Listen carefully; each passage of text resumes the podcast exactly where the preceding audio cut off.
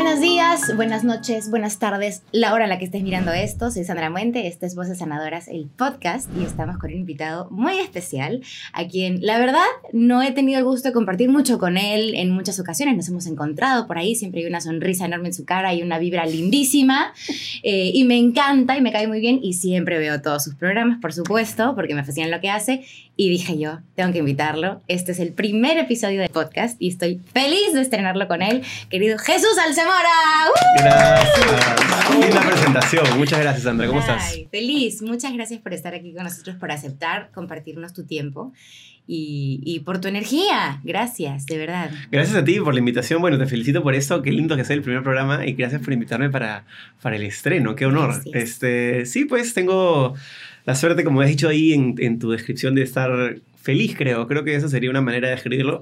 Que no quiere decir que no hayan problemas, pero, pero hay que tratar de meterle pues buena onda y energía, ¿no? Así que ahí vamos metiéndole. Eso me encanta, eso me encanta. Y por eso pensé en ti para empezar esto, porque si bien el podcast se llama Voces Sanadoras, y todo empieza porque tengo esta idea de empezar a compartir tips de técnica vocal y cosas para que la gente pueda cantar o cuidar su voz, que es algo tan importante de lo que poco somos conscientes, más que nada los profesionales de la voz. Uf, Tú ya sí. sabrás de estas cosas. Cuando leí el título decía, wow, voces sanadoras. Eso, me, eso me cae muy bien porque he tenido líos fuegos con mi voz que felizmente ahorita sí es mi aliada, ¿no? Claro, por supuesto, pero además de eso, hay estas voces que nos inspiran y que nos generan cosas lindas y que simplemente prendemos la tele o prendemos eh, un programa en YouTube o hacemos, escuchamos un playlist en Spotify y ya hay algo que están diciendo que como que te ayuda a pasar mejor tu día desde el humor, desde, no sé, escuchar algo inspirador, desde algo que, con historias que conectan y creo que tú eres una de esas voces. Gracias. Así que quería un poco conversar contigo, que nos conozcamos mucho más porque nos hemos cruzado varias veces y yo sé quién eres por la tele o, o lo que estás haciendo ahora en, en todos tus programas. Tienes dos programas al aire. en- ahorita en- ahorita dos, eh, a veces a veces hay tres.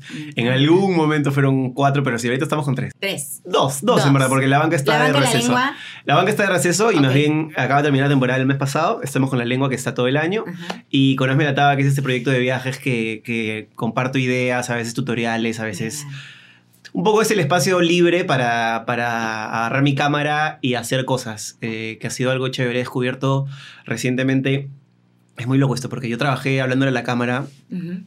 años, no sé, 15, 20, Ajá. Pero siempre tenía la ignorancia eh, de que la persona que estaba detrás de la cámara básicamente apuntaba el lente a mí y no hacía nada más.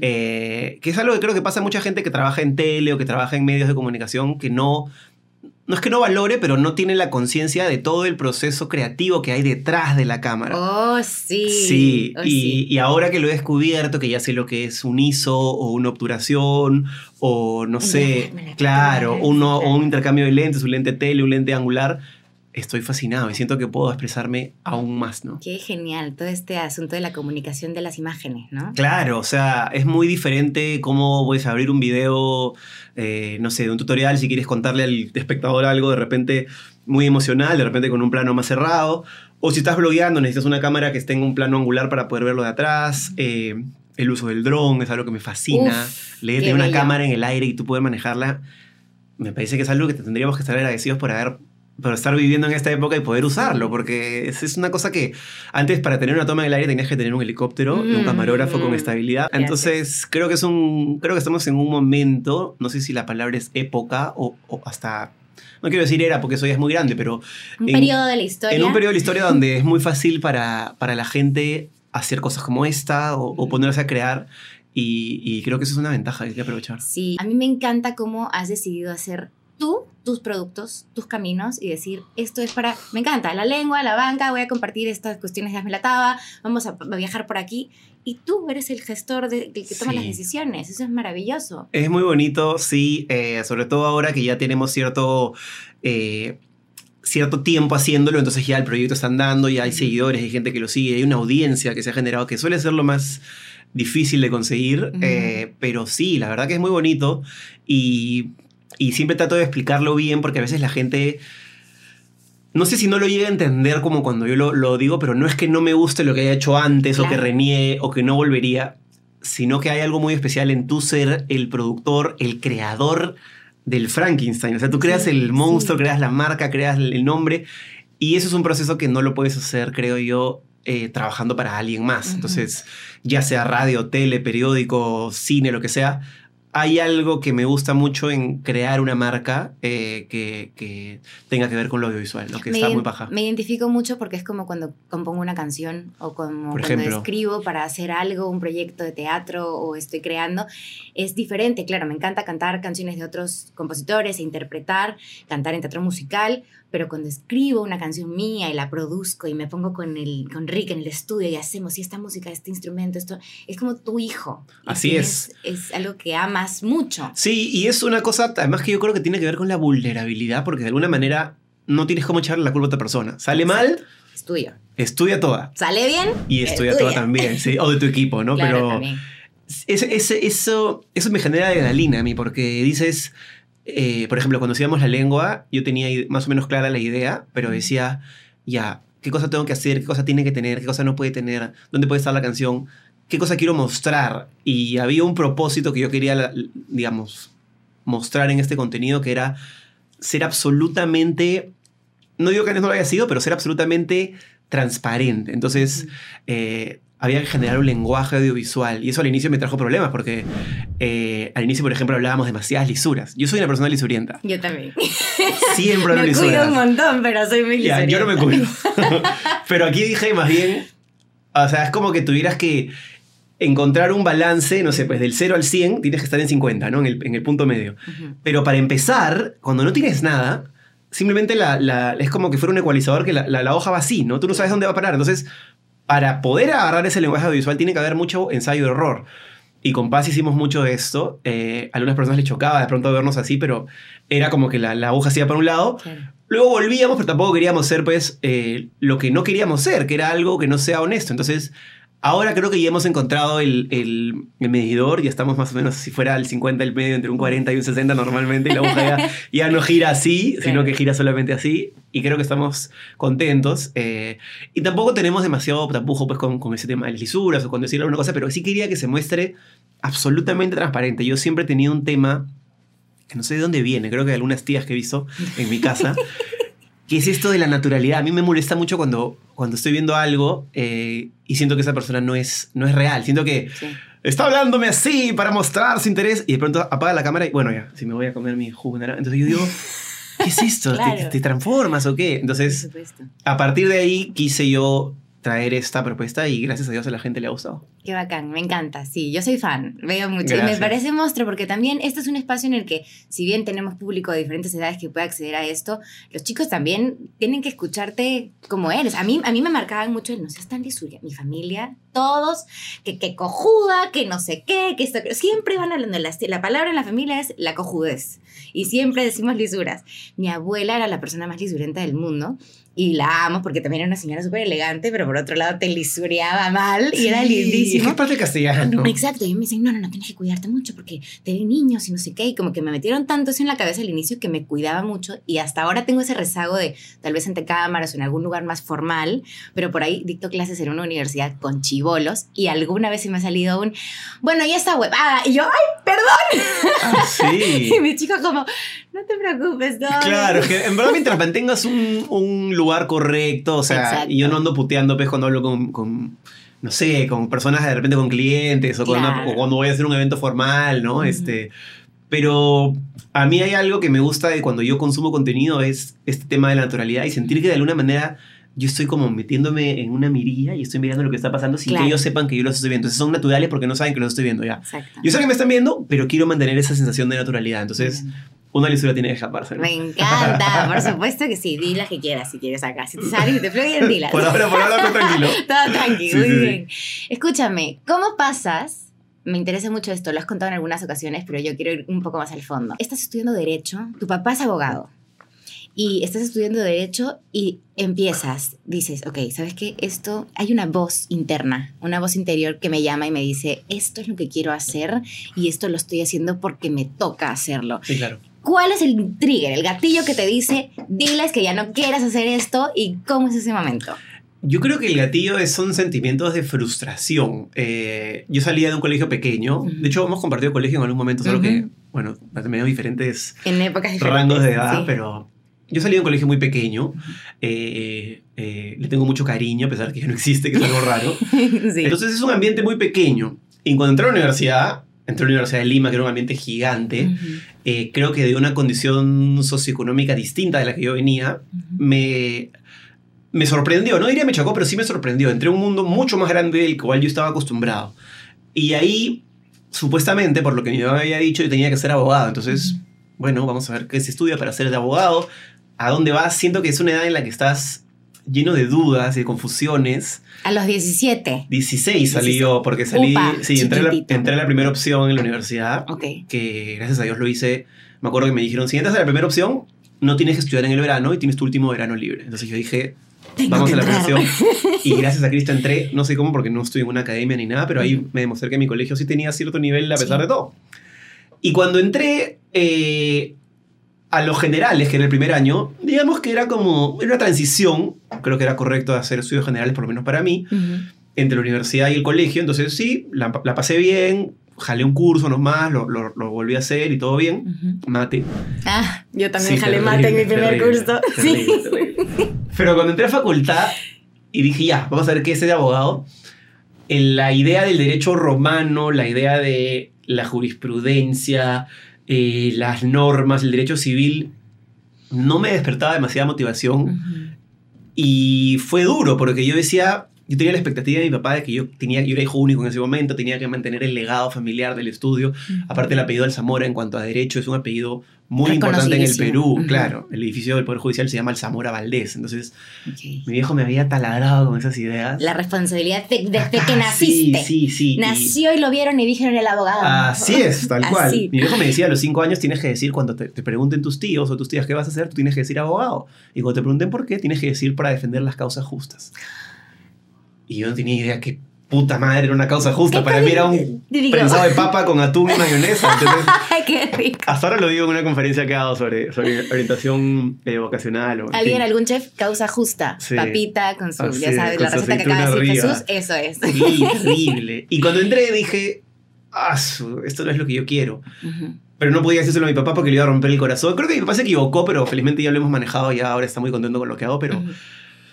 Desde su paternidad y su buena onda, él quería, como lo habían educado a él, que su hijo tenga una carrera exitosa o, o donde pudiera, digamos, desarrollarse.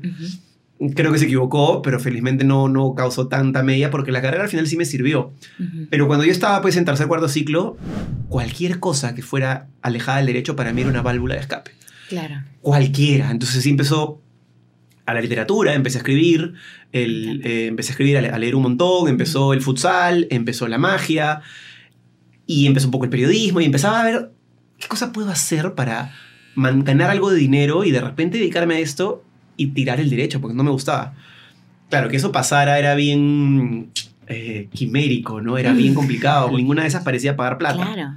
Eh, pero lo fui haciendo, lo fui haciendo, lo fui haciendo. Y había algo en mí que me decía, sigue por ahí, sigue por ahí. Porque además te hace feliz. O sea, yo hacía un juego de magia y recibía 50 dólares y decía, 50 dólares por hacer un truco de magia Claro. una hora. Entra platita de algo que te gusta hacer. Mm, Claro, en mi cabeza era, la plata no viene por las cosas que te gustan hacer, viene por las cosas que no te gustan hacer. Claro. Como el derecho, como constituir una empresa, como ese tipo de huevadas. Pero no viene por jugar un partido de futsal, no viene por hacer un truco de magia en un show donde te aplauden, no viene por... Yo decía... O Claro, esos son tus, tus hobbies, tus, tus, tus premios y recompensas por hacer tus cosas bien. Así era ¿no? mi manera de vivir en ese momento y creo que una manera triste porque, porque yo tenía los conceptos equivocados, ¿no? Eh, sí puedes ganar plata haciendo lo que te gusta, sí puedes ganar plata si eres un jugador de futsal o si eres un mago o si escribes en una revista. Absolut- si eres cantante o, o si eres cantante, también. actor, o si eres jardinero, lo si que sea. pintas, si diseñas, hay hay muchas otras carreras, sí, ¿no? ahora sí, sobre todo. Creo que esta es la mejor, eh, volvemos a lo mismo, la mejor época del tiempo en el cual vas a poder hacer lo que quieras y vivir de ello. Pero en esa época no, tal vez no lo era, Claro, ¿no? era más rígido todo. Y yo tenía la voz de mi papá acá. Entonces, eh, cuando mis papás se separan, Ujú. como que se olvidan un poco de mí, gracias a Dios. Ya tenía yo 23 23, 24 años, lo digo Ok. con, como algo ventajoso. Claro, como que llega algo que es un tema que Más llama más la atención. Así es, eran más de ellos. Entonces me dejaron a mí un toque. Yo estaba casi acabando la carrera porque dije, la voy a acabar igual. Y aproveché y dije, ok, papá, yo voy a pagar mi carrera porque sé que ustedes están en problemas, estás con unos problemas de índole personal que se mezcla con lo económico. No te preocupes por mí, pero yo acabo mi carrera, la pago yo el último ciclo y yo hago lo que me da la gana de mi vida, desde acá te lo digo. Le chocó bastante, pero como no tenía la, po- la posibilidad de estar metido en mí porque estaba metido en lo otro, empecé a, a darle y rápidamente me di cuenta que apenas me sacaron esa expectativa, mi- mis energías y mis ganas empezaron a florecer y a, y a- y a conseguir un montón de cosas que, que fueron haciendo que poquito a poco yo me diera más cuenta y me convenciera más de que sí podía hacer lo que me dé la gana para vivir. Genial. Y, y bueno, eso fue acompañado de, de buenas decisiones, de preparación. Me llegó el momento de estudiar con Roberto Ángeles Actuación, Ay, que me cambió la vida. Entré a la tele en un programa tan especial como Acceso Restringido en Plus TV. Ajá. Y Ese ya- fue el primer, es el pr- primer programa en tele. Sí, como yo conductor, sí. Fue, Luego viene Polizontes. Sí, y eso fue bien raro porque le dieron un programa a un chico que nunca en su vida había hecho nada más que comerciales y sabía hacer magia, pero yo no tenía conocimiento de cámaras. Y ese, y ese programa se grababa como cine, o sea, eran cuatro cámaras siguiéndome, equipo de audio, luces. Yo me acuerdo que cuando íbamos a grabar eran ocho personas. Claro, era un crew grandecito. Era como si fuera un documental. O sea, ese, ese nivel de programa que fue el primero tenía un nivel de realización muy alto. De hecho, yo nunca volví a hacer algo de ese nivel. Eh, con cámaras, con locaciones en el extranjero, Wow. con experiencias tan fuertes como estar en una operación a corazón abierto grabando, Sí, qué locura eso. o en el hangar de aviones de Air Europa en Palma de Mallorca, Claro. y al siguiente mes en un, haciendo un show de magia para 500 personas en alta mar, en un crucero. Porque además eras testigo de cosas extraordinarias para la gente. o sea, Totalmente. comple- y, y tenías que comunicarlo Sí. desde muy joven también. ¿Cuántos años tenías? Yo tenía 24 Ya. y la premisa del programa era que, como yo no era conocido, que de verdad fuera un acceso restringido. O sea, el televidente tenía que sentir que yo me había colado en este lugar donde no que estar. donde supuestamente no tenía que estar. Obviamente había información y había permiso de la persona más, más alta, pero todos los siguientes no sabían muy bien quién era yo. Y como yo era un anónimo, era perfecto. Entonces, Claro.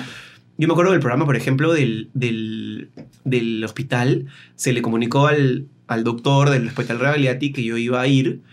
Y él lo aceptó porque le parecía interesante difundir la, digamos, este trabajo que es tan particular de los cirujanos, ¿no? Y, y lo que hacen en las salas de, de operaciones. Pero cuando yo entré, yo le dije al doctor de verdad, yo soy un, ¿cómo me dijeron? Un interno de medicina de Piura, o algo así. Ok. Entonces el doctor pensaba que yo era un practicante. Y mi participación en la operación, claro, fue muy responsable. era casi, casi.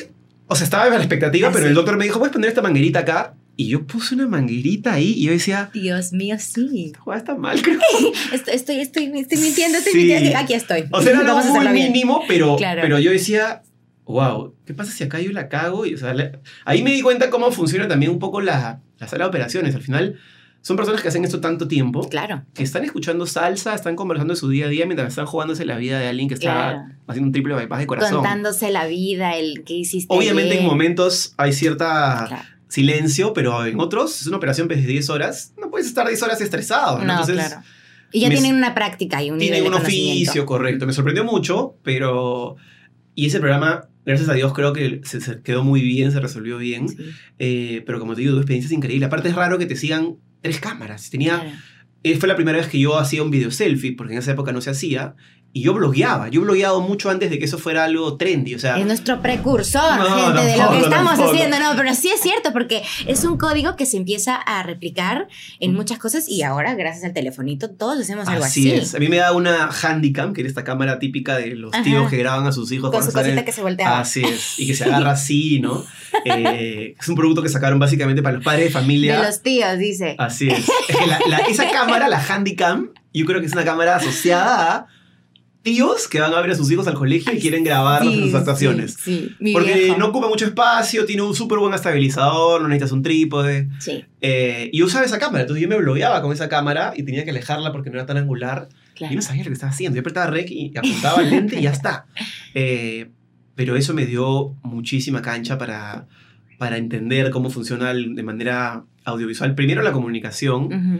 y ya ahora casi 12 años después, eh, lo que yo hago en, cuando me grabo y, y cuando agarro mi cámara y en fin, y, y he tenido la suerte de tener gente pues increíble, maestros espectaculares que, de los que he aprendido cosas que jamás en mi vida pensé aprender, ¿no? ¿Dirías que estos maestros son esas voces que te ayudaron a encontrar este Sin camino y que te sanan también? Sin duda. Voces como la de Roberto Ángeles, por ejemplo, que es una de las que yo siempre menciono, es de las más importantes. Y voces que de repente fueron maestros sin hablar mucho. Yo recuerdo a mi camarógrafo con el que hacía esto. Era una sesión... El programa se grababa casi en dupla a veces, Ujú. cuando los, los lugares eran muy restringidos. Ujú. Era él y yo. Ujú. Y él era un tipo tímido, parco, que no hablaba mucho, pero súper buena onda y con un nivel de realización audiovisual espectacular. Capísimo, claro. Y él me enseñaba algunas cosas sin hablar demasiado. Me decía, cuando tú estás caminando acá, yo uso esta cámara, eh, voy a usar este filtro porque esto va a generar no sé qué. Para mí era medio chino, pero ahora con el tiempo me he dado cuenta que sí recibí muchas de esas enseñanzas, ¿no? Él se llama Marco Arauco, con el que trabajé mucho tiempo y ahora es, Sí. hace documentales y cosas para, no sé, para el extranjero, es un capo, pero gracias a Dios en mi vida he tenido muchos de esos eh, y creo que es una cosa de la que estoy muy agradecido. Y, ok, Voy a comer un poco. Por supuesto, dale, por favor, aquí manguito, fresita, lo que usted quiera, sírvase. Este, Ay, me encanta todo esto porque entonces vamos a volver un poquito hacia atrás. Este momento de este gap en el que, uy, ya, no me están prestando la atención suficiente porque está pasando esto, ese es el momento de decir, termino mi carrera de derecho. Porque ya había estudiado 11 años, no, perdón, 11 ciclos, que son Ok. 5 años y medio. Y dije, ¿me puede servir? La acabo, aparte para mi papá era... Ya había hecho toda la carrera y dije, ya, Claro. pues no la voy a dejar acá, entonces Claro, la acabo. Está, Pero está mi título, hola, te lo, aquí está Sí. mi título, pero yo voy a hacer lo que yo quiero. literalmente se lo di y le Y dije... le dices, le dices, Eh. quiero hacer otra cosa. Le digo, quiero ser mago. Es bien pendejo. Es que, es que yo me imagino así cuando yo digo quiero ser cantante o quiero ser, bueno, en mi caso, mi familia, mi papá era cantante, entonces ya todos estamos con la vena artística, pero por ejemplo ciertos tíos, ¿no? Ay, la niña va a ser cantante, ¿Qué va Dios mío, ¿qué vas a hacer? Voy a hacer lo que yo quiero. Entonces decir cantante, artista y decirles mago, que encima, ¿dónde, dónde aprendes a ser mago? Claro, es de una manera muy empírica, ¿no? Claro. Eh, yo tuve mucha gente que me influenció en mi vida en ese momento y te lo, lo recuerdo con... O sea, todo era... En ese momento era muy borroso, pero ahora lo veo con mucha claridad. Digo, claro, estaba bien lo que estabas haciendo. Claro. Tú tenías que hacer algo que, en lo que tú confiaras, pero entiendo perfectamente también a mi papá, ¿no? Pagar una carrera en la Universidad de Lima, eh, que al final tu hijo te diga, papá, toma tu estudio, pero acá está tu, tu, tu- tu cartón, que no sé yo, pero voy a ser mago. Aparte, mago es bien jodido, pero a mí como mago en ese momento me iba bien Súper bien. había tenido una temporada en un restaurante, hacía shows. eh, si tú veías mi economía como mago y como abogado, claramente la de mago era, yo he sido mago y he solventado mi trabajo durante siete años siendo exclusivamente eso, era, lo, era mi trabajo. Me encanta. O sea, y es raro porque ahora lo hago, pero ya no me siento un mago 24/7 ni, ni de cerca, no siento que lo tengo ahí y tengo mi maleta de magia de escenario, mi maleta de magia de, de- de close-up de cerca, pero Has sacado conejitos de un sombrero. Nunca jamás. jamás. Yo tengo rollo con los animales. Me- primero me dan un poco de miedo. Ya, Y segundo, cuando eres mago te das cuenta pobrecito. dónde están los animales. Sí. O sea, para que la paloma huele tan lindo cuando sale es porque estaba hablada en siete en una Ay, parte no. del... Sí, no es tan No. chévere. No, es tan chévere. Claro, se ve lindo. Se ve, ay, qué lindo, ¿por qué vuela Claro. la palomita blanca? Sí, porque está enredada como en siete detrás de la manga del pobre mago. Ahora tenemos otro tipo de conciencia también. ¿no? También, Como que también. de chiquitos no entendí, o sea, no veías eso, veías al mago y dices, ay, el conejo de la paloma. era-". y, y no solo de chiquitos, te diría que en los 90 Sí, tú ibas a un circo y tenía que tener animales. claro. Hoy día un circo con animales lo ves como, ¿Mm? ¿qué? Ujú. Tienes un animal en su jaula, lo sacas ahí para que el animal trabaje, tú cobres y el animal siga viendo una jaula, está, está Ujú, pésimo, ¿no? ujú, ujú. Yo creo que eso está bien, ha cambiado el discurso, ha cambiado Sí. el discurso de la sociedad, ha cambiado el discurso de, del machismo o de la manera de que a veces algunas personas se refieren a, a la mujer o de la comunidad LGTBI, me parece increíble. La Sí. sociedad tiene que cambiar y está bien. Y, pero igual a mí nunca me gustó los animales con la magia porque me daban cosa también. O sea, no, no le hacía agarrar un conejo, una paloma, de ninguna manera. Eh, Pero eh, ¿cuál es, por ejemplo, tu, tu truco así que tú dices, este es mi truco estrella, mi, mi magia que yo digo acá a todo el mundo, lo voy a dejar así, va. Eh, tengo dos. En escenario tengo uno que es con el que cierro mi show. Eh, se ha ido cambiando durante los años. Yo hacía un baile que se llamaba Un beso y un tango, donde bailaba el tango con una mujer que supuestamente era una bola zombie. Es un truco muy, muy antiguo de la magia, donde una bola flota en el escenario y el mago interactúa con ella, pero la bola está flotando detrás de un pañuelo. Y yo convertí eso en un baile en el cual yo bailaba con esta chica, bailaba un tango de una canción de Piazzolla que se llama Dios Nonino, que me encanta. Ay, y, qué hermoso. y yo trataba de darle un beso, pero ella se escapaba y la gente no sabía al final cómo es que la bola volaba, ¿no? Ujú. Eso lo hice mucho tiempo, pero era un show muy teatral, ya muy... Era excesivamente artístico y sentía que lo podía hacer en muy pocos lugares. Entonces lo cambié y empecé a su- sustituir todo ese arte con palabras, con voz, con hablar. Floreando, básicamente. Que Que me- por cierto lo hace súper que me va bien. bien, sí, no me puedo quejar. Y ahora lo hago con un efecto que es una mesa que levita, que, que saco a alguien del escenario, cuento una historia con, con mi papá de cómo me hice mago, cómo tenía el impedimento que él no quería que fuera mago, pero que al final, cuando maximizas tus fuerzas y haces que las cosas, eh, digamos, caminen, puedes hacer que cosas que parecían imposibles sean posibles y la mesa levita en la mano del espectador y, Wow. y funciona muy bien ese efecto. Y de, de cerca tengo muchos. Hay uno que me gusta mucho que también tiene que ver con hablar. Cuando tú te enteras cuál es el secreto, como mago pierdes una ilusión que ya no la vas a recuperar, pero ganas la posibilidad de ejecutar ese secreto. Y a veces la gente me dice, ay, cuéntame cómo lo haces. Si yo te cuento cómo... Solo te voy a joder, porque no vas a poder hacerlo. Vas a, para poder hacerlo vas a tener que entregar un entrenamiento importante. Entonces, no, no, no. Ahora todo está en YouTube. Tú entras a YouTube y pones cómo se hace ¿Cómo tal se- cosa. ajá. Te mataron la ilusión. Casi te diría que aparece todo, pero Claro. entonces eso nos obliga a los magos a ser mucho más creativos y, digamos, reinventarnos si quieres de alguna manera, pero siempre fue algo que, que- que- que tuve ahí y que tuve la suerte que en algún momento se cruzó un mago en mi vida, eh, porque yo jugaba futsal, este mago también jugaba futsal, estaba formando una empresa de varios magos, conocí a varios de ellos, algunos se hicieron muy amigos míos, decidimos intercambiar habilidades y un día estaba haciendo un show de magia porque un mago se cayó y estaba cobrando 50 dólares con los cuatro miserables trucos que yo sabía hacer. Me encanta. Y dije, ¿y si aquí hay una carrera? ¿Y si aquí hay una chamba? Y la magia me llevó pues a la tele después, Claro. que es como la suerte de consolidación y para mi papá, sobre todo para mi papá, mi mamá, era como una validación, ¿no? porque yo era un artista pues bastante underground Ujú. y de pronto era un tipo que salía en la tele. Y es que esa es un poco la creencia que hay, ¿no? Que el que sale en la tele, que hasta ahora un poco se mantiene, a pesar de que tenemos ahora tantas plataformas. Y bueno, estas plataformas ya están desmitificando eso, pero se pensaba que, ah, sales en la tele, Exitoso. súper exitoso, importantísimo. No sales en la tele, no eres nadie. No, ¿qué, qué, qué estás haciendo? ¿Por qué ya no te veo en la televisión? ¿Dejaste de ser artista? No, no dejé de ser artista, sí son otras cosas. Pero como que es la validación, el hecho de estar presente en tele. Sí, creo que ya no tanto como bien dices, pero en esa época full. En esa época, aparte de la tele, mucha gente, tal vez yo mismo en ese momento, asumía que la gente que estaba en televisión ya no se preocupaba por nada del dinero. O sea, ya estás en tele, eres millonario. Eh, lo que sí te dio la tele, sobre todo después, fue que podía yo generarme negocios alternos a través de la tele. Claro. Y como ya había generado y adquirido esas habilidades como actor o como mago, eh, empecé a hacer cosas que jamás en mi vida hubiera imaginado. Yo empecé a animar eventos y, y decía, wow, me van a pagar eso por un evento, pero yo he hecho estas cosas que son mucho más difíciles, mucho más trabajosas, Ujú. pero por una hora de mi tiempo, esto vale más. Y empecé a entender el negocio. Ujú. Y ahí dije, wow, aquí sí puedo hacer una, una empresa o una idea de, de generación de trabajo que me pueda dar tranquilidad familiar o económica. Ya empezaba a pensar en comprarme una casa, un departamento, obviamente, pero Ujú. mi primer hogar y, y las cosas se fueron dando, pero recuerdo con mucho cariño esa época porque era una época de tomar decisiones, de mucha locura, de dormir poco. Y yo de los 25 a los 35 debo haber trabajado como 40 años en 10, pues, o sea... Y, y creo que el cuerpo me pasó factura, ¿no? De hecho, tuve un problema con la voz que me quedé sin voz. Eso, eso es a lo que quería ir. Cómo todo esto va influyendo en tu voz. Porque me dices, ok, viene la magia, viene el pasar de la acción teatral a las palabras y estás conduciendo un programa de televisión, otro programa de televisión, una novela y luego también has actuado con, bueno, en, en taller y en otras cosas. Entonces, darle y darle y darle y darle la máquina. Primero, ¿cómo esto influye? ¿Cómo construyes tú tu identidad vocal? Y luego, ¿cómo te das cuenta de que la venías construyendo por un camino que nadie nos enseña nunca en el colegio? Es más, la típica en el cole es, cállate.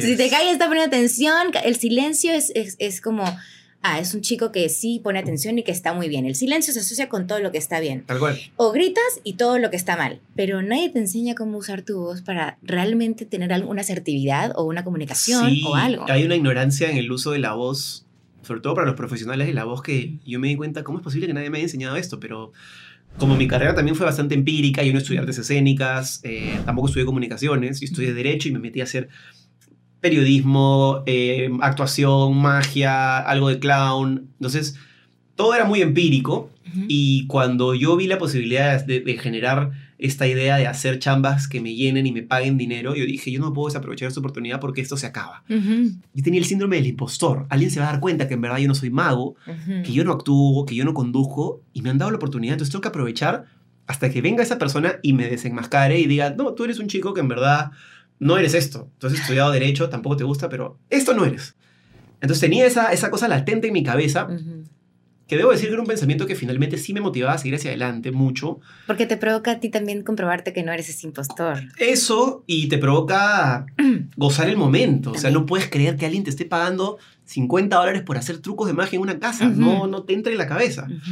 Eh, y luego, cuando le di a la máquina, cuando ya pasé del, del- del cable a la señal abierta, al fondo hay sitio, latina, eventos, imágenes de marca, comerciales, yo recuerdo una época de mi vida en la que yo trabajaba de lunes a domingo, dormía poquísimo, ya tenía paz, ya estaba naciendo mi hijo, y yo solo trabajaba Ujú. como una bestia. Y en un momento mi voz, que no tenía ninguna técnica de preparación para soportar ese nivel de esfuerzo, Ujú. eh, se apagó. Se apagó y generalmente era una ronquera que me venía. Ujú. Luego me caía un toquito, me tomaba un par de tés y la voz volvía. Entonces eso se convirtió en, ah, ¿estás ronco? Bueno, cállate. O tómate tu té y volvía. Pero un día no volvió, no volvió, no volvió, no volvió. Y estabas grabando programas justo en ese Todo, todo. tiempo. Tele en vivo, eventos, jugaba fútbol, metía un gol y gritaba como si fuera la final de la Copa del Claro que sí. Porque además soy así, pasional en ese sentido. Entonces, eh, mi voz empezó a ir al... Y ya no volvía. Y yo ya vivía como una voz craquelada. De hecho, a mí me pasa ahora que en mi celular tengo videos antiguos, que salen videos del 2015 o 2016, y mi voz está craquelada y... Dios, ¿cómo vivías así? O sea, congelada. ¿sabes? escuchas ronquito como, como Ronquito, un esfuerzo total. eh, y en un momento dije, bueno, tengo que parar, ¿no? aquí. Mi papá me llevó a un otorrino que no fue muy empático, pero fue muy preciso. Ujú. Me dijo, a ver, hizo la acá, me bajó la lengua, puso su foco. ¡Uy! ¡Uy, pólipo! No, eso hay que operar. No, De no, arranque. no, no, fue cero como tacto. cero, no le importaba nada. Era uno de esos doctores antiguos, muy Claro, bueno, claro. mucho oficio, pero cero trato, pues, ¿no? ¡Uy, pólipo! Hay que operar. Yo dije, pólipo, cáncer, me voy a morir, ¿qué mierda es esto? Tumor. Sí. Y me dijo, no, no, no, no necesariamente es cáncer, es, un, es una bola de grasa, es un tumor. Eh, pero desde ese momento, hasta unos ocho meses, yo la pasé muy mal. Por supuesto, porque además la connotación de la palabra tumor Sí. ya de por sí es como piensas en todo lo malo que te va a Sí. pasar y que O sea, en no- ese momento me dijo como que no era cáncer, pero Ok. que era algo pesado, que generalmente no se iba a reabsorber. Me dijo operación. Y yo me imaginaba una operación ahí.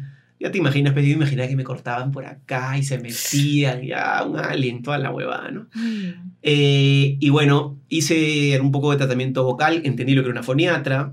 eh, fui a un doctor, me metieron por primera vez una cámara por acá hasta acá, a ti te lo deben haber hecho también, por la nariz. Y te das cuenta que todos los tubos están conectados, empiezas a entender todas las emociones que están en la, en la cuerda vocal o en la Ujú. garganta. Todo lo que yo no sabía. Tarde. Y al final el resultado era operar. Me operaron, eh, me dijeron que tenía que estar mudo 10 días después o 15 días, estuve, volví a trabajar y mi voz ya no estaba ahí. Y entré en pánico. Feo. O sea, pánico de que no podía hablar con mi hijo, me llamaban por teléfono y yo tenía que darle el teléfono a María Paz para que hable. Ay, Hablaba por un app, entonces entraba un app y claro. quiero comida. Escribías para que suene. Para que suene, ah, sí, era terrible. Tramitoso entre que es- no es inmediata tu comunicación. Y no podía trabajar, entonces no podía interactuar con mi hijo, no podía hacer un montón de cosas. Y me dolió muchísimo, estuve muy, muy mal, depresión, pastillas, psiquiatra, toda la desgracia. Gracias a Dios fueron solamente en, con pastillas eh, como 15 días porque dije, no. Ujú. Y tuve la suerte que apareció en mi vida algo que, que siempre se agradecido, que fue como un, literalmente un ángel. Yo estaba mudo, mucha gente todavía me llamaba para hacer eventos y yo les decía, no puedo hablar, Ujú. gracias, pero no puedo. Entonces, no tenía chamba. Y apareció una directora con la que yo había actuado en una película que se llamaba Rock and Roll 68, una película muy bonita. La vi, me encantó. Gracias. Y que fue además uno de mis primeros trabajos así medios protagónicos. Y había una señora, una actriz, que yo no sabía que era directora, que se llamaba Els Vandel. Ok. Y vino y me mandó un WhatsApp y me dijo, oye, quiero que actúes en mi obra de teatro. Eh, y yo le, le dije lo mismo que a todos, casi casi era copy-paste. No puedo hablar, estoy mudo. Y me dijo, no necesito que hables. No es una obra para adultos, es una obra para bebés. Eh, es una obra en código de clown y quiero que involucres magia. Entonces yo dije, leí el mensaje y decía, le dije, Paz, está, está loca. Quiere que haga una obra de teatro sin Mimo. hablar. Claro, yo no soy mimo, no entendía lo que quería hacer. Claro. Entonces le dije, mejor reunámonos, ven a mi casa. Vino y me dijo, te he visto en no sé dónde, sé que haces magia y esta obra se llama Ploppy Whip. Este personaje lo hacía César Ritter, Ujú. luego Manuel Gold, pero ahora quiero que lo hagas tú. Aparte me dijo Manuel Gold y César Ritter, más o menos mis dos actores favoritos. Dije, ah, yo no voy a Claro. poder llenar los zapatos de esos dos. Genios. De ninguna manera. Eh, y me dijo, no, no, sí, sí lo vas a poder hacer tranquilo. Bueno, le dije, no tienes que hablar, solo tienes que hacer ruidos. ¿Cómo ruidos? Le dije. Para eso todo por el app, ¿no? Y me dijo, el personaje hace sonidos onomatopédicos porque la función es para bebés. Hay bebés ahí, dura media hora, y tú tienes una interacción con tu hermana, que es Wiwi, que abre en su cuarto y ella acaba de llegar a tu mundo. Es como que hubiera recién nacido. Hizo un poco la idea bien sensorial para comunicar a los bebés esto, ¿no? Ujú. A mí lo primero que pensé fue... mi- uno de mis mejores amigos, mi padre, el padrino de mi hijo, siempre me dice, tú caes parado. Siempre. Como el gato. Sí. Y me dijo, ¿qué posibilidades tienes de que alguien te ofrezca trabajo sin hablar cuando estás mudo? Y yo dije, esta hueá es para salir de acá. Yo Ujú. tengo que salir de este hueco, voy a agarrar esto y lo voy a hacer.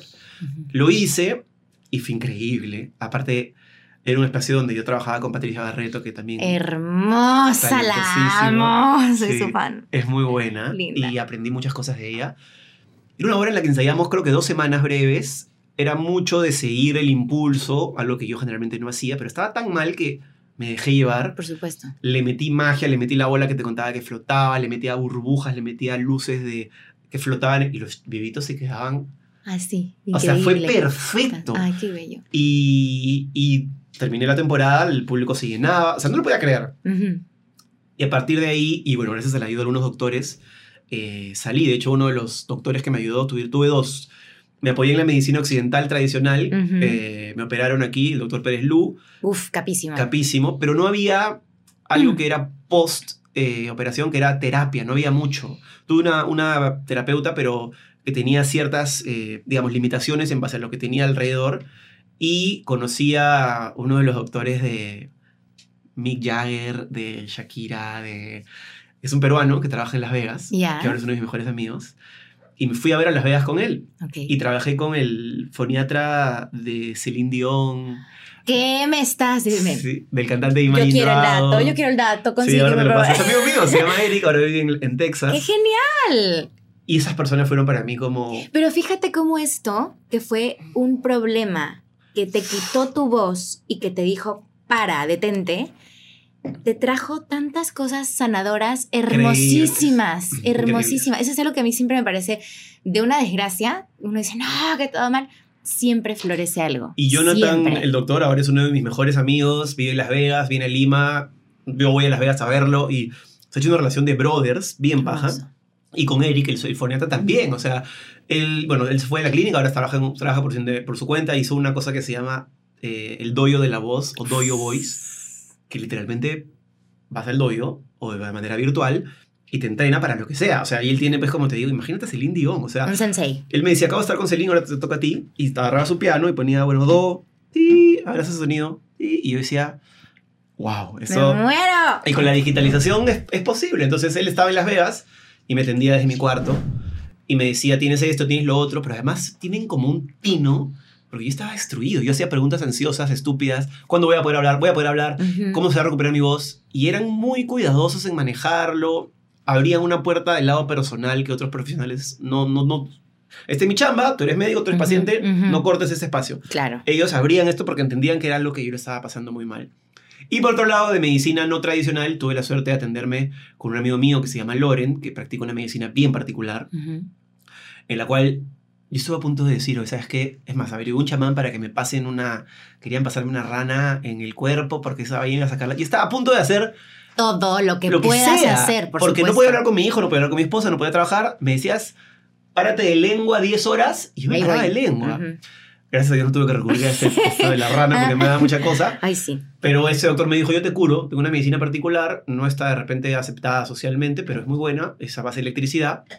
Y me pasaba una máquina que tenía unas, eh, que digamos le devolvía la carga eléctrica a tus células. Lo hizo, me funcionó muy bien. Y con esas dos técnicas recuperé mi voz. Y, aquí estás. Y aquí estoy. Claro, ya no soy el loco orate que grita todo el rato. ya no hago 10 eventos en un día. Ya no. Ya tengo 37, ahora valoro otras cosas. Pero le tengo mucho cariño a esa etapa porque eso siento que esos 10 años de trabajo como loco me dieron muchas satisfacciones. Me encanta. Gracias por todo lo que nos estás contando. Vamos a hacer, gente, ¿qué les parece? Una pequeña pausa para terminar nuestra fruta. Y volvemos en breve, porque tengo muchas más preguntas que hacerle a mi querido Jesús y no quiero perderme esta oportunidad de conocerlo, que está siendo hermosa. Gracias, Jesús. A ti. Muchas gracias. Vamos, volvemos.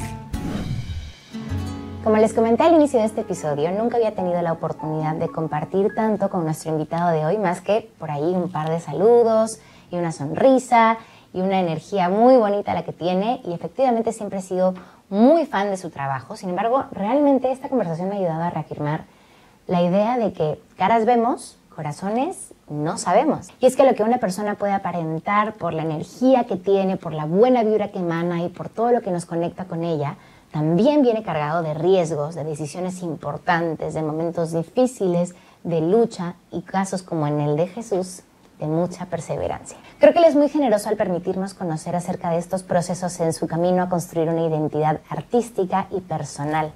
Y me parece alucinante la dualidad entre la alegría y la angustia, entre esta relación con una voz que le ha abierto puertas inimaginables, pero que al mismo tiempo le ha pasado factura por aquellos momentos en los que también ha abusado un poco de ella, ¿no? Por esta idea de no parar hasta conseguir lo que quieres. Pero sobre todo me encanta saber que no se rinde ante nada, que busca la manera de salir adelante de cada situación difícil que se le presenta con disciplina, perseverancia, compromiso, determinación y audacia. Los invito a seguirlo en todas sus redes sociales y a suscribirse en su canal de YouTube donde podrán encontrar muchos de los programas y creaciones de contenido que él tiene, como La Banca, La Lengua, Hazme la Taba y todos los proyectos que se le ocurre crear. Pero antes, acompáñame a terminar con este episodio. Suscríbete, déjame un me gusta, déjame un comentario y si estás escuchándonos en alguna red o plataforma digital, por favor ayúdanos a compartirlo también con alguien que creas que puede usar esto como inspiración para seguir sanando. Bueno, volvemos por aquí y me estás contando acerca de todo este proceso de tu operación, el tratamiento, después todo lo que has tenido con foniatras, entrenadores y todo lo que has hecho para ya recuperar tu voz a un nivel mucho más consciente. Sí, óptimo, total. Y estamos hablando del lado emocional, que para esto a ti te agarra en curva porque ocurre justo cuando estás en programa y sales de programa el día que te van a operar. Sí, justo agarra cuando me defiendo. Hablando de tino y de tacto, no solamente hay médicos que no tienen tacto, sino que también hay gente que pues por ahí la fechita no, no estuvo tan bien elegida, ¿no? Sí, fue duro. Es que eso también, quiebre emocional de me quedo sin chamba o lo que fuera, eso de todas maneras antes de... Sí, yo creo que los astros estaban hechos para que ese día me caiga toda la basura encima, ¿no? Eh, yo lo he comentado varias veces, de hecho siempre la prensa lo saca de contexto y tengo que explicarlo, pero bueno.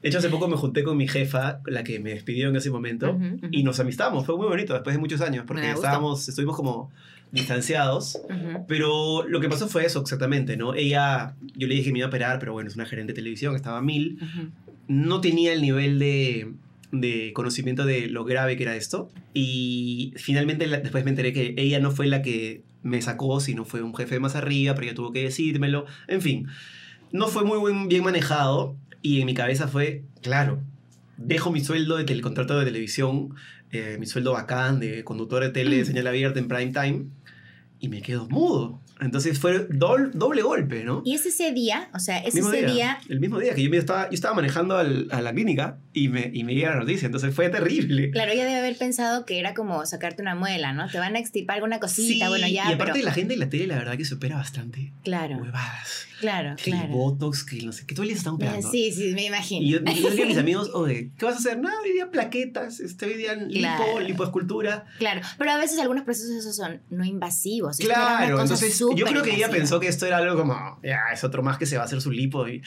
cero, que yo no, yo no me he puesto ni Botox, claro, no pongo crema. No, claro, claro. Y, y bueno, se dio y el resultado, si bien fue bueno, el operador, la operación fue buena, el doctor fue muy bueno, pero el post no fue nada bueno, entonces claro, yo veía esas informaciones que salían y, la gente puede ser muy dura. A veces cuando te...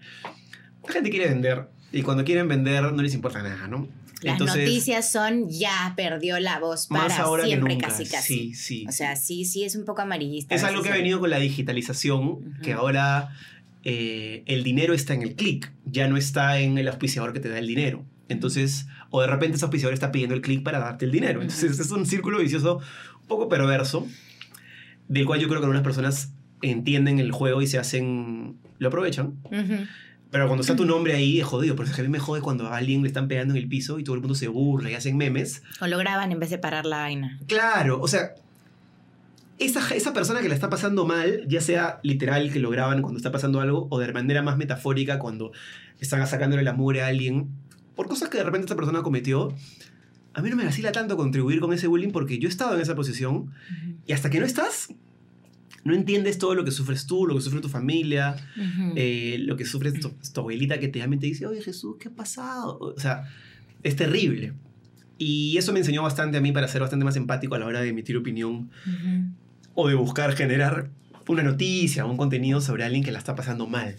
Eh, entonces sí, este- esto, se- esto se juntó, fue terrible en el momento porque además no había, te juro que no sabía dónde salir, mi esposa acababa de dar a luz eh, y fue feo, pero tuve esta gente que entró, este, O sea, Vicente estaba recién nacido cuando te pasó Sí, esto a ti. este, él nació en el 2016, esto me pasó en el inicio del 2018, tenía un año. Ay, mi vida, Sí, claro. este, felizmente él no tiene mucho recuerdo de esto, eh, pero Paz sí la pasó mal, ¿no? Claro. Paz tenía un estropajo al lado Ay. y tenía que cuidar a su hijo, entonces era una, era una doble chamba para ella, tenía algunos problemas familiares que tenía que ayudar, era un desastre y me prometí que sea una situación en la que nunca más volvería a estar. Pero además, esto lo has dicho tú, yo trabajaba como una bestia y siempre hablas mucho de todo lo que tú trabajas Mm, y cómo tú empiezas a construir una vida y entonces te quitan tu herramienta de chamba y esa cosa emocionalmente es súper difícil de manejar. O sea, ¿quién Sí. no sería un estropajo de sentir que se te está yendo eso?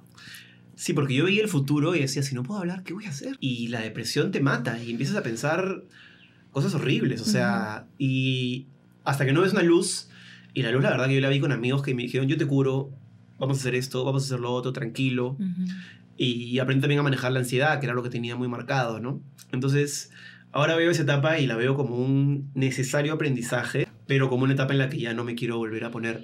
Yo siempre en- aliento a la gente que tenga una ética de trabajo eh, fuerte. A mí me, Ujú. me molesta mucho la gente, muchos amigos míos que me dicen, quiero hacer esto. ¿Y por qué no lo haces? No, es que va, o sea, sí, Pretexto. esas excusas Sí, sí, sí. y yo las he tenido en tantas personas cercanas a mí que, que me ponen mal. Les digo, hazlo, yo te ayudo, pon esto, te presto, te necesito, te, te- te regalo, no sé. Pero la gente se queda mucho en el, en el miedo y en la zona segura, la zona de confort. Puede ser entendible, pero después terminas viendo personas que viven mucho tiempo frustradas, ¿no? Y que salen a tirarle basura al que no lo está.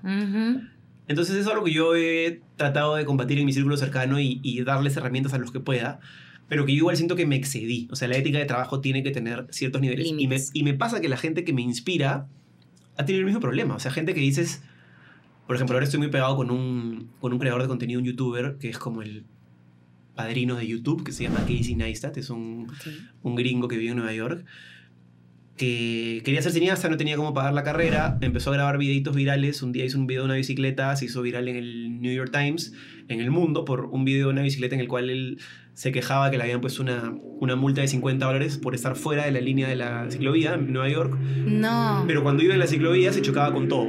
Entonces hace un video mostrando eso viral. Y el tipo un día decidió, bueno, voy a hacer un blog todos los días durante... Hizo, hizo 800 blogs, 800 videos que él grababa, editaba, producía diarios, uno por día. Dios mío, la chambaza que es. Y la ética de trabajo que tiene que tener, Ajá, y la creatividad, disciplina. y ves su proceso creativo y su proceso de su curva de aprendizaje. Obviamente el tipo ahora ya es millonario, empezó a cobrar por el AdSense de YouTube y ya es millonario, no tiene que trabajar. Ujú. Pero esos, esos años vivía trabajando, se perdió un montón de cosas, eh, sacrificó un montón de cosas con su familia, casi se divorcia. Y yo entiendo esa sensación porque a mí me ha pasado lo mismo en, otra, en aspecto. Entonces ahora quiero mantener esta obsesión sana, pero hasta el punto que ya no sea, que ya, ya pase a ser insana, ya no. Claro, cuando tú eres una persona disciplinada, lo vas a hacer siempre y cuando tienes este amor por lo que haces, como que siempre hay algo que te inspira a seguir creando, pero ya sabes poner tus límites también, ¿no? Como en Sí. una relación. Así es. Hay yo te amo, pero no me voy a dejar de No, cuidar por estar contigo. No voy a dejar de, de priorizar lo que necesito hacer para, porque si no, esto se cae. Por ahí de ahí viene la toxicidad en, en relaciones o con la chamba. Sí, pasa con los dos lados y yo lo aprendí. Sí pasa ahora que al ser una persona independiente, básicamente siempre, o sea, yo soy una persona que no recibe un sueldo de nadie, eh, a veces se juntan, ¿no? Por ejemplo, el- el- ahora en junio o finales de mayo tenía la banca, tenía eh, la lengua, tenía Melataba, tenía el viaje a Dubái, Ámsterdam y Qatar para hacer contenido, entonces tenía algunos eventos que tenía que hacer, algunos compromisos con marcas y sí sentí como, Todo lo tienes que financiar tú. Además, pero además era como tengo que cumplir con todos, no puedo fallarle a nadie. Y felizmente en julio, o sea, el pico fue tal, que en julio cayó y me relajé. Descansaste. Y ya le di más tiempo a mi familia, a otras cosas, y ahora en agosto estoy de nuevo subiendo el pico. Entonces siempre es un tema de picos, Ujú. que como dice mi psicóloga, bueno, tú quieres ser tranquilo, dedícate a hacer un trabajo que no tenga ningún riesgo. Yo, a mí me gusta el riesgo, pero trato de controlarlo. Entonces ahora me muevo unos límites manejables, que a veces a veces sí pues ser joven y, y eh, tengo el agua hasta acá, pero felizmente voy sacando los proyectos, tengo un equipo que me ayuda, trabajo con mi socio, tenemos un equipo de editores, entonces ya la cosa va bajando porque Claro. solo no se puede, ¿no? Claro, a mí me pasa que cuando estoy saturada de chamba, me digo a mí misma, ¿quién te manda? ¿Quién te manda a meterte en 18 mil cosas a la vez? Pero ahí estás, feliz haciendo tus cosas, pero claro, te da el surmenage porque no puedes más con tu vida, pero llega un punto en el que tienes que aprender a descansar y qué difícil es cuando has tenido, yo también viví en una, cuando era chica, en esta sensación de, cuando tienes una carencia económica, familiar o lo que Te va a fuera, perseguir siempre. siempre quieres que eso no te pase más, Claro. ¿no? Entonces Te vuelves control freak de eso. Exacto. Entonces quieres construir todo así y tener como este control de todo va a estar bien, pero viene la salud y te dice, un toque, descansa, un ratito, date tiempo a ti. Entonces haces terapia psicológica. ¿Habías hecho terapia antes de tu... de tus- Sí, de tu- yo vi- ok. la terapia para mí ha sido de las cosas que más me ha sostenido y lo hago hasta ahora, una vez cada 15 días o cuando estoy mal o no sé qué. Había tenido tres psicólogas eh, y con esta última hemos hecho clic y, y es increíble porque es argentina, tiene una manera de hablar súper como yo necesito, que es... A mí me gusta mucho la psicología conductual, no tanto el psicoanálisis, que más o menos la diferencia es en el psicoanálisis, obviamente desde un punto de vista de paciente, no nada técnico, no tomen esto como una palabra juzgada, pero lo que yo sentía que el psicoanálisis era más que tú mismo encuentres tus respuestas en base a lo que vayas acordándote diciendo, que es un proceso que puede durar, ¿Cuánto ¿sabe Dios? Ajá. A la psicología conductual que es, ok, pasa esto porque tú eres así, tienes que tener esto, te sugiero esto. Dame herramientas para trabajar. Hay una resolución que a mí me sirve, a mí me gusta Sí. mucho eso, a mí no me gusta que entreguen las dudas, sobre todo una persona a la que le estás pagando para que te ayude. Entonces te Ujú. tiene que dar un consejo y la verdad que hemos tenido una muy buena y me ha ayudado muchísimo en muchos aspectos y yo considero que la terapia es algo que todos deberíamos hacer. Todos. Ahora hay op- opciones, hay hospitales de la solidaridad donde puedes pagar 30 soles por una consulta, porque sé que hay consultas que hay doctores que te pueden cobrar hasta 100 dólares por una consulta, es mucha plata, pero puedes encontrar algo que te sirva y, Sí. y tienes que darle el tiempo porque es necesario. Incluso grupos de apoyo, incluso espacios en los que hay este, hasta programas sociales para cuidar la salud mental. Debería haber más. Nuestros gobiernos deberían también priorizar eso. Pero bueno, nuestra salud, nuestro sistema de salud en general es, ya tú sabes lo que es y es triste. Y en general lo que está pasando con el gobierno hace muchísimo tiempo. Pero buscar uno las salidas, ¿no? Porque también podemos echarle la culpa a mucha gente. No, que No. es carísimo porque el doctor. No, que el gobierno no Hay me lo paga. maneras. No, que, pero tú quieres hacer algo, encuentra la forma, ¿no? Y eso es súper valioso. Ahora, a mí me interesa mucho hacerte esta pregunta porque tengo mucho, yo dicto clases de canto y de voz para actores. Ah. Y entonces, eh, muchos de mis chicos a veces se toman el curso de voz, ya sabes, ¿no? Como, ay, bueno, ya, Es ¿no? voz, la tengo es gratis. voz, es voz, es papayita. Y yo como, así, a ver, construyeme, a ver, haz, a ver tu técnica, a ver tu calentamiento. ¿Cuánto tiempo? Ahora que, porque es que nadie sabe lo que tiene hasta que lo pierde, dicen.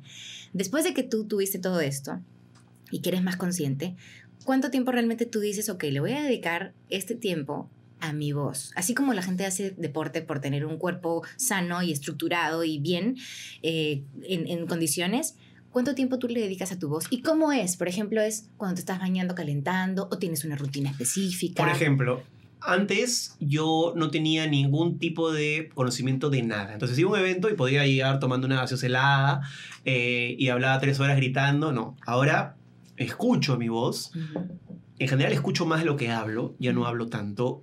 a menos que esté en una entrevista o una conversación donde hay que hablar. O conduciendo. O conduciendo, creo. sí. Pero ya no, ya no estoy tan como loco eh, hablando, pero sí, caliento, tengo técnica. Por lo menos cuando voy a hacer un evento, siempre hago, por lo menos aunque sea una chiquita de...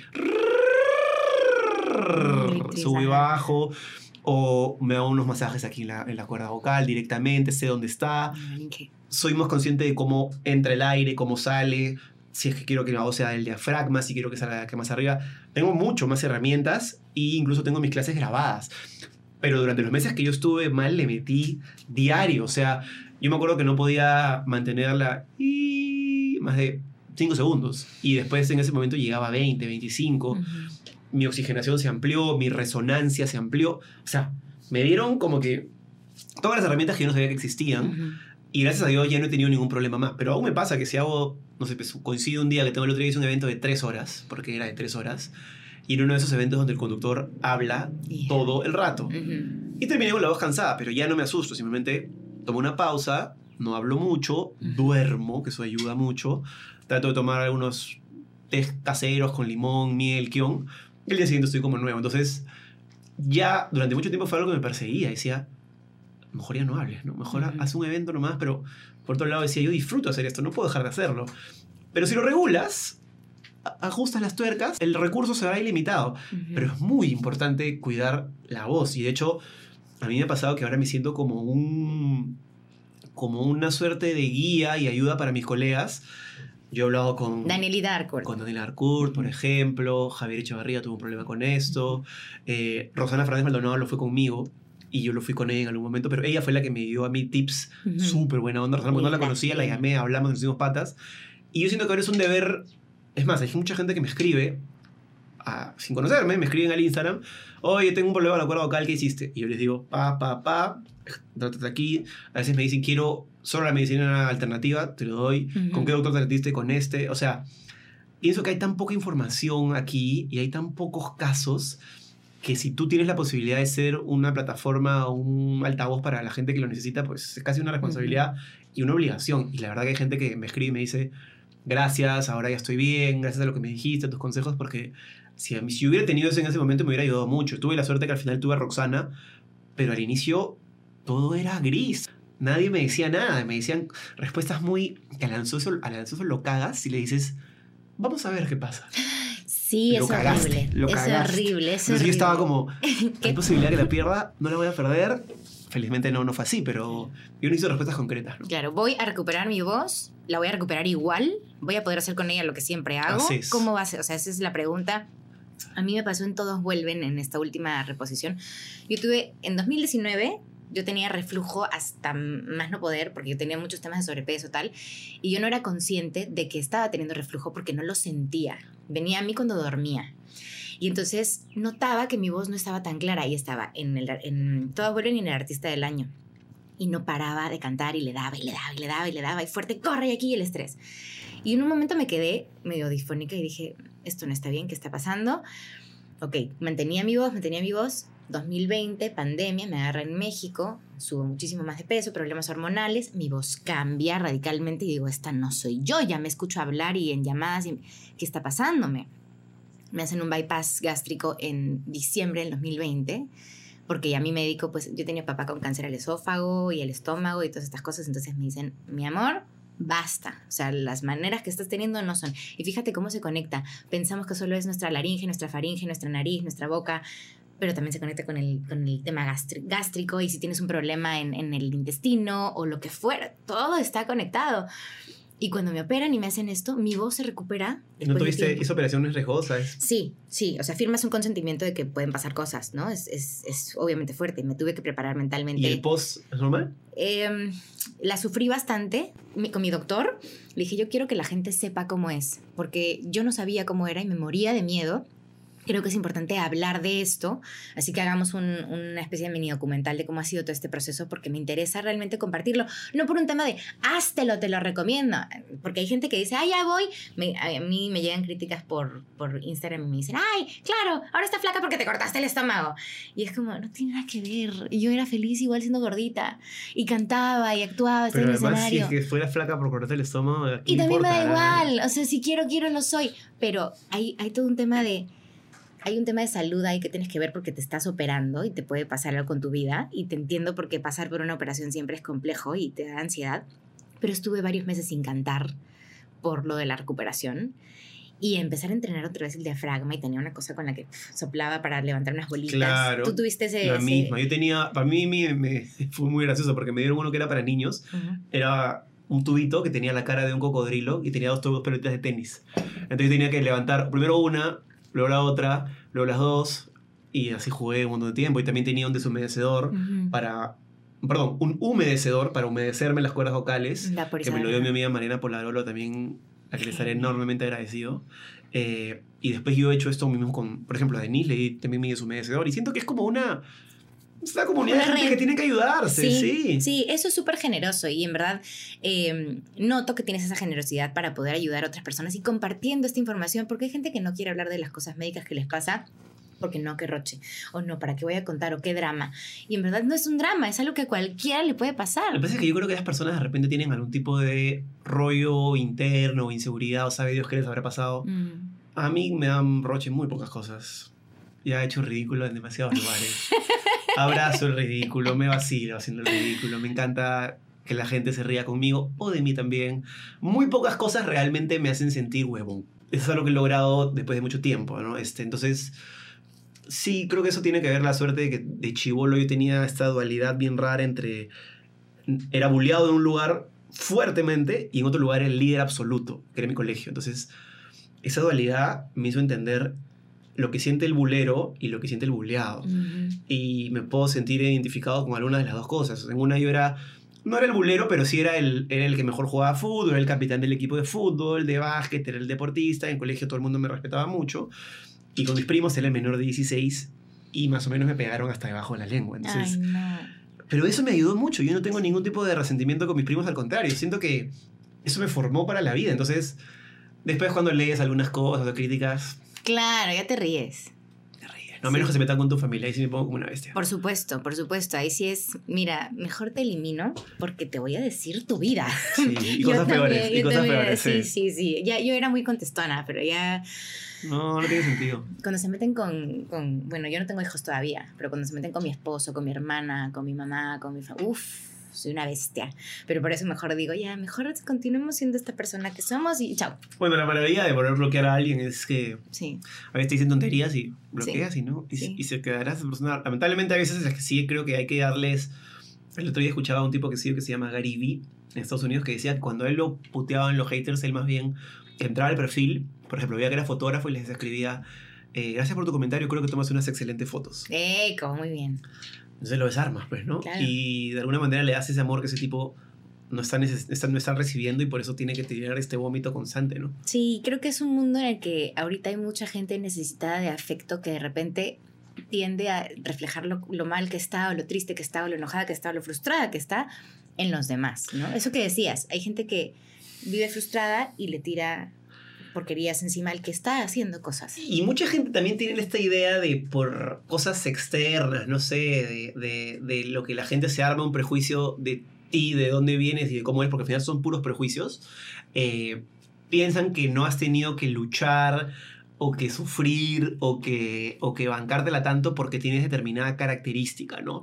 Hay esta idea de, de no sé, pero a veces lo hablo con Cristian Rivero, ¿no? Que es mi- uno de mis mejores amigos.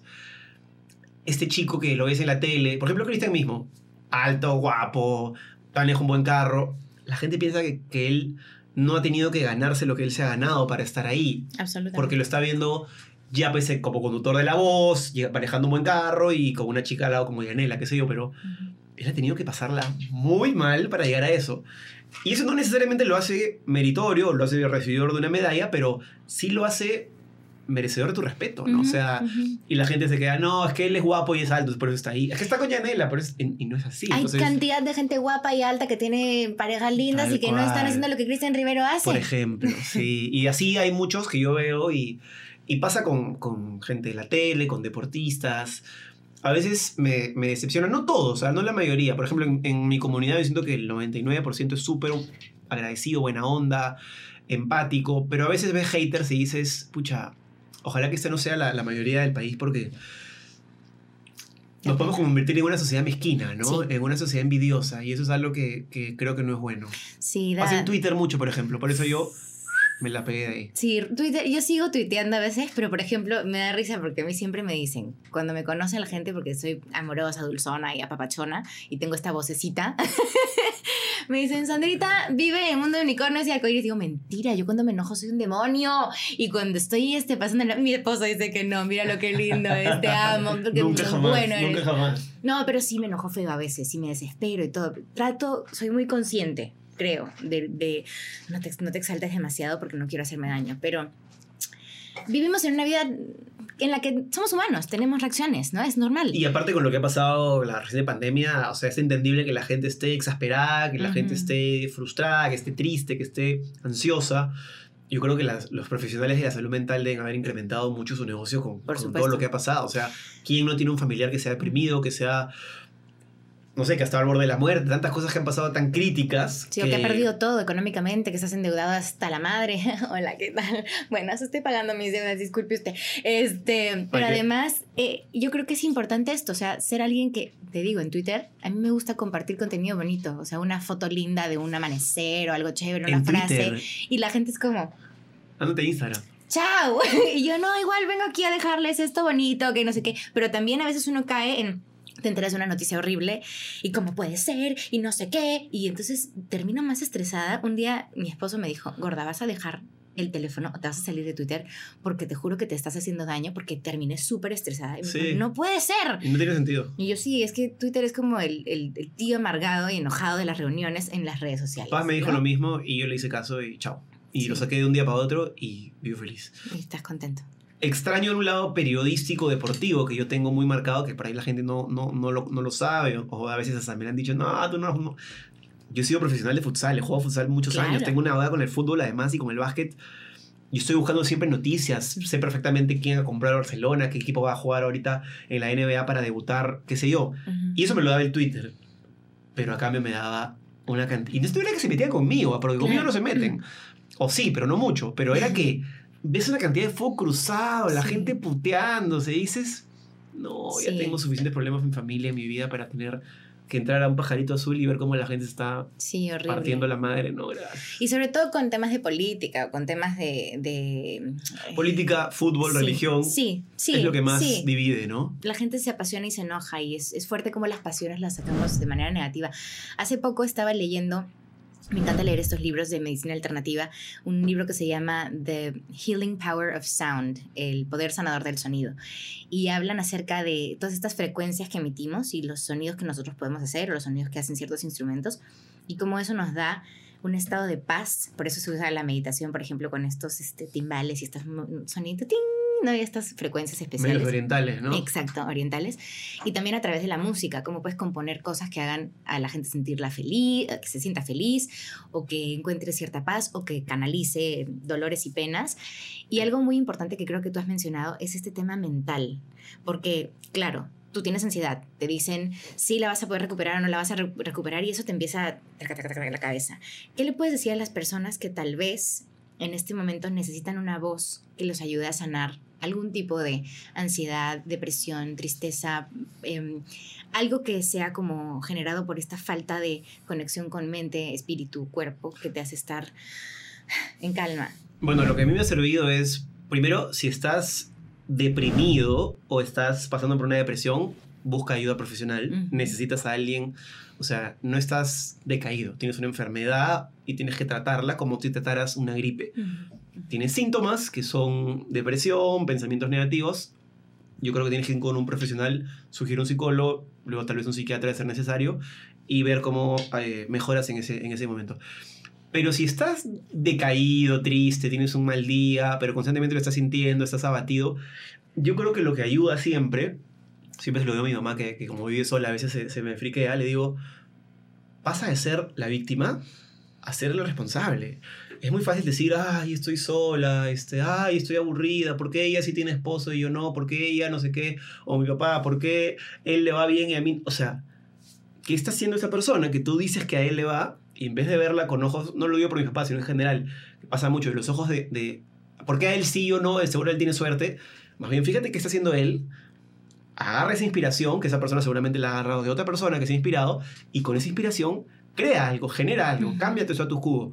Si todos los días te levantas, te vas al espejo y ves una cagada, entonces empiezas a hacer las cosas al revés, o distintas, o radicalmente diferentes, para que encuentres otro resultado. O sea, creo que es muy evidente, pero la gente lo tiene a veces como, no, eso no es para mí, este, hay demasiada excusa. Alguna parte la tiene el sistema que nos ha metido la idea de que tenemos que tener este trabajo en la oficina o esta manera de hacer orgullosos a nuestros papás y cumplir con la satisfacción que los otros ven en la sociedad, tener un buen carro, tener una casa, casar, tener hijos, que no necesariamente es así. Cada uno tiene su camino, cada uno está en un proceso de su vida. Hay que dejar de juzgar al otro, pero sí hay que trabajar en uno mismo. O sea, a mí me, me- me molesta un poco cuando veo gente que siempre se está quejando y no hace nada Ujú. para solucionar su, Ujú. su- su- su día, su tema, su problema de chamba, su deuda. Toma acción. O sea, a veces tomar acción es, bueno, sabes que tengo un esquema de pensamiento que no me permite deshacerme de objetos. Voy a ir a un psicólogo, voy a hablar con el psicólogo, le voy a contar ese problema porque quiero solucionarlo, porque me doy cuenta que está mal. Ujú. Pero si tú no tienes la capacidad de verte en la tribuna, abstraerte un rato de ti mismo y decirte, ya, voy a mirarme y voy a juzgarme con la realidad, y para ti todo lo que haces está bien, o, o viceversa, todo lo que haces está mal, pero no tienes un juicio analítico, es, es muy difícil. Yo la- lo, que a mí me ha funcionado siempre es ser crítico conmigo, no darme latigazos, pero sí ser crítico, ser, ser una persona que puede decir, ok, acá la estás cagando, por acá lo estás haciendo bien. Entonces, encuentra el balance, ¿no? Claro, porque si no repites patrones de conducta que no dejas nunca, o sea, de repente te corriges un poquito, pero vuelves a caer en lo mismo. Has dicho una palabra maravillosa que es procesos.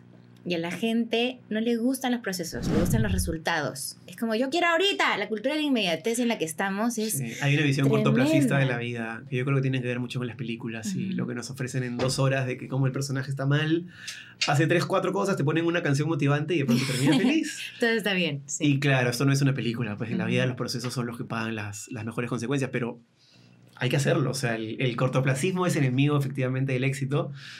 Y sí, eh, al inicio es jodido, vas a tener, no sé, pues cuando empezamos con la banca teníamos muy poquísimas vistas, casi nadie nos veía, cuatro gatos.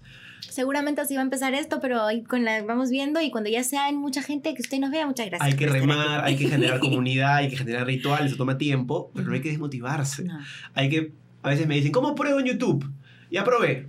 No, probar no es hacer un capítulo, No. ni siquiera dos, tres. Probar es hacer una temporada. En una temporada de mínimo 10, 12, puedes ver dónde están tus picos, puedes ver a qué hora se conecta la gente, puedes ver si son mujeres o son hombres, si son jóvenes o son adolescentes, puedes ver dónde ha sido tu mejor eh, retención de, de personas que han estado viendo. YouTube te da todo, entonces, pero prueba de verdad hay veces que veo muchos amigos, por ejemplo, ese es un vicio de la gente de la tele.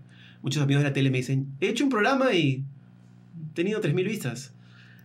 ¿Y ahí- qué hiciste? No, nada, solo 3.000. ¿Qué esperas? Hacer uno y que tenga y que sea viral. Eso no va a pasar. Entonces es remar y remar y remar hasta que de pronto, ¡pum! le- das a la bocha y Por supuesto. hermoso.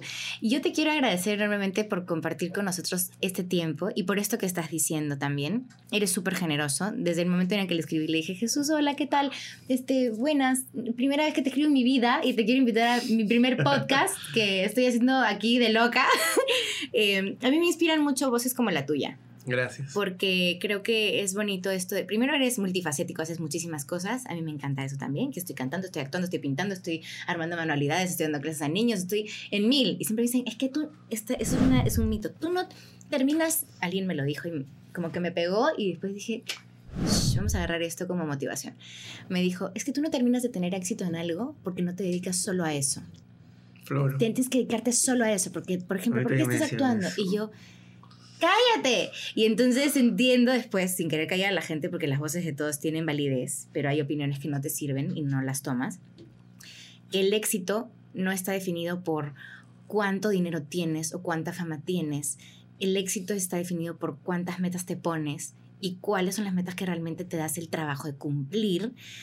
O si no puedes cumplirlas y cambias de ruta, está bien también, pero como ponerte, ponerte objetivos y cumplirlos. Y yo siento que lo que haces y cómo muestras a la gente que una y otra vez estás, haces esto, haces lo otro, te gusta, tienes un problema, vas, te levantas, vuelves a tener un problema, vas, te levantas, tienes motivaciones hermosas como Paz, Vicente y el bebé, ¿eh? que está en camino. Sí, falta poco. Eh, y tienes tus motivaciones personales y sigues haciendo, eso inspira mucho y me encanta. Gracias, muchas gracias, muchas gracias por invitarme. Efectivamente, lo que has dicho es muy bonito y a mí también me decían eso de, eso de chico, algo así como, si haces un montón de cosas nunca vas a hacer una bien. Eh, y yo creo que eso es un dicho doble filo, porque evidentemente si las cosas no son excluyentes, cantar, actuar, pintar, todo se basa en ser artista o crear algo, no, es, no, no son contraproducentes en algún punto de mi vida yo sí hice cosas contraproducentes. Por ejemplo, en un momento me metí a hacer boxeo y el, la segundo, al, la siguiente hora tenía clases de piano.